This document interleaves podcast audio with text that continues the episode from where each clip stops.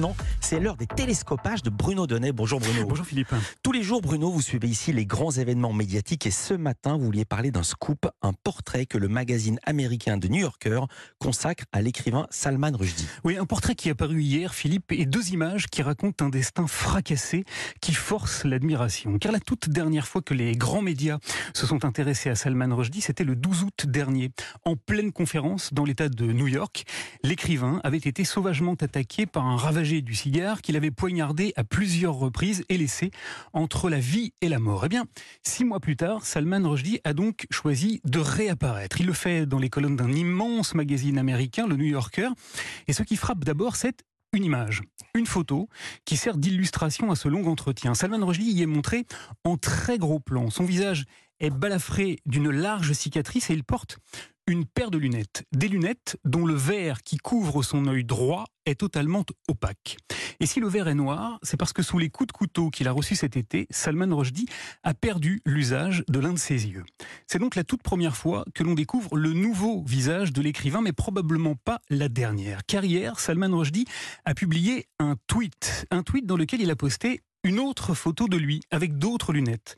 La monture y est plus fine, plus ronde que sur celle qu'il arbore dans le New Yorker, mais le verre qui couvre son œil droit y est toujours totalement opaque. Et cette image est en quelque sorte un message, un message qui semble dire me voilà. Voilà qui je suis, voilà à quoi je ressemble désormais, et je me montre à vous et aux yeux du monde parce que je n'ai pas peur. Et oui, parce que la peur, Bruno, est au cœur de ce grand portrait de l'écrivain qui vit, on le rappelle, sous le coup d'une fatwa depuis 1988. Oui, le papier est bouleversant, Philippe, car on y apprend, entre autres, que le livre qui lui a valu cette condamnation à mort, prononcée il y a 35 ans par l'ayatollah Khomeini, eh bien, le leader iranien ne l'a tout simplement jamais lu. Khomeini n'a jamais lu une seule ligne des versets sataniques. Il sait à peine de quoi ça parle. Et pourtant, Salman Rushdie explique qu'il a passé dix ans, dix ans à vivre sous terre, gardé par une unité spéciale de la police de Londres. Il raconte comment en 1988, un journaliste de la BBC lui a téléphoné pour lui demander Hé, Salman, qu'est-ce que ça fait de savoir que vous venez d'être condamné à mort? Et comment, il lui a répondu qu'il pensait n'avoir plus que deux ou trois jours à vivre.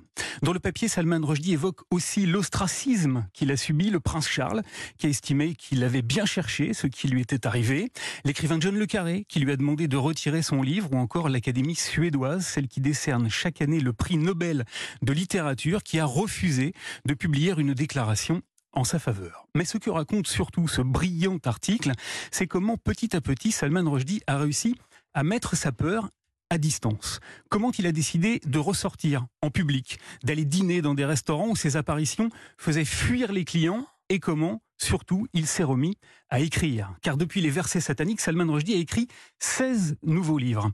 Il a aujourd'hui beaucoup de difficultés à écrire, car en plus de son œil droit aveugle, sa main gauche a également été très abîmée par les coups de poignard qu'il a tenté d'éviter.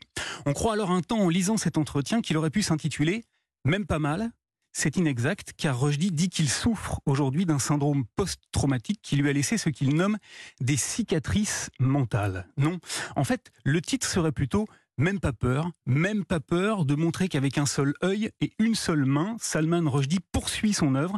Il le dit au magazine américain, j'écris juste plus lentement, mais je continue, car oui Philippe, écrire est un combat et Salman Rushdie a su conserver l'œil, l'œil du tigre. Merci beaucoup Bruno Donnet.